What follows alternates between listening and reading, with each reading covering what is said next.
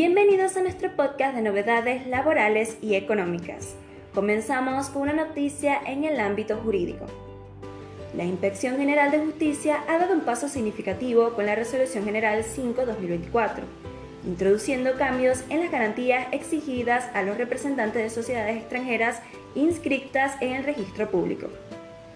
La modificación establece que el monto de la garantía para cada representante de este tipo de sociedad será del 60% del capital mínimo fijado para las sociedades anónimas constituidas en el país o el 60% del capital asignado a la sucursal, según corresponda. Además, se establecen límites mínimos y máximos para el monto de la garantía, siguiendo las pautas de la Resolución General IGJ número 7-2015. Es esencial destacar que los representantes deberán presentar la documentación correspondiente junto con la solicitud de inscripción de la sociedad o del nuevo representante, según sea necesario, para acreditar la constitución de la garantía. Esta adaptación se implementará de manera progresiva y los representantes en ejercicio al momento de la entrada en vigencia deberán cumplir con los nuevos requisitos en su próxima presentación obligatoria.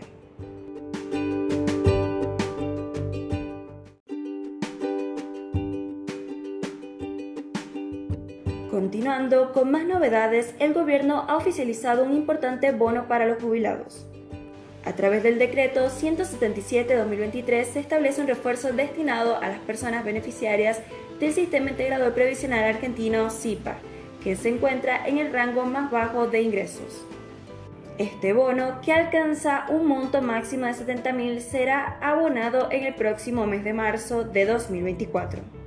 Según los considerados del decreto, la situación socioeconómica del país, marcada por el aumento acelerado del índice de precios, afecta especialmente a los adultos mayores de menores ingresos, para quienes se considera necesario este respaldo económico.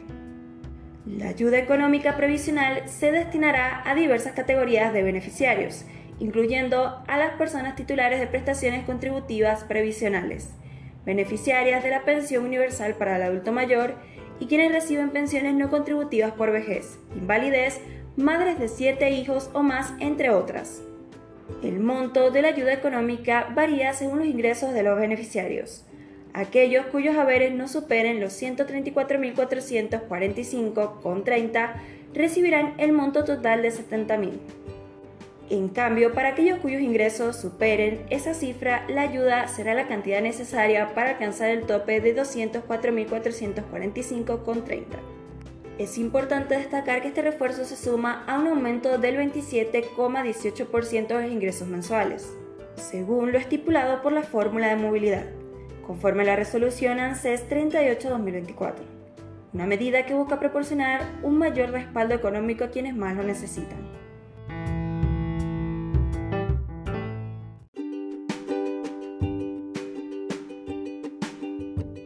La Corte Suprema de Justicia de la Nación ha establecido un nuevo valor para la unidad de medida arancelaria UMA, fijándola en 40.571 a partir del 1 de enero del 2024.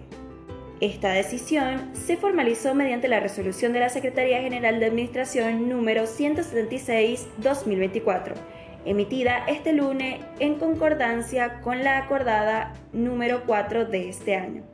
Es relevante señalar que, en un paso significativo hacia la transparencia, la Corte Suprema decidió en octubre pasado que el valor de la UMA se publique de manera inmediata con cada ajuste salarial dictado por el máximo tribunal. Esta medida, en respuesta a una solicitud del Colegio Público de la Abogacía de la Capital Federal, tiene como objetivo prevenir posibles prejuicios a los profesionales del ámbito legal. Este ajuste en el valor de la UMA tiene implicaciones directas en los horarios y tarifas de diversos servicios profesionales, marcando un hitus en la gestión transparente de la información en el ámbito judicial.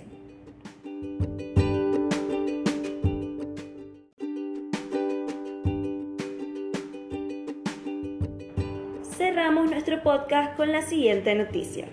La Federación Argentina de Empleos de Comercio y Servicios ha llegado a un acuerdo paritario para el mes de febrero con la Cámara Argentina de Comercio, la Confederación de la Mediana Empresa y la Unión de Entidades Comerciales.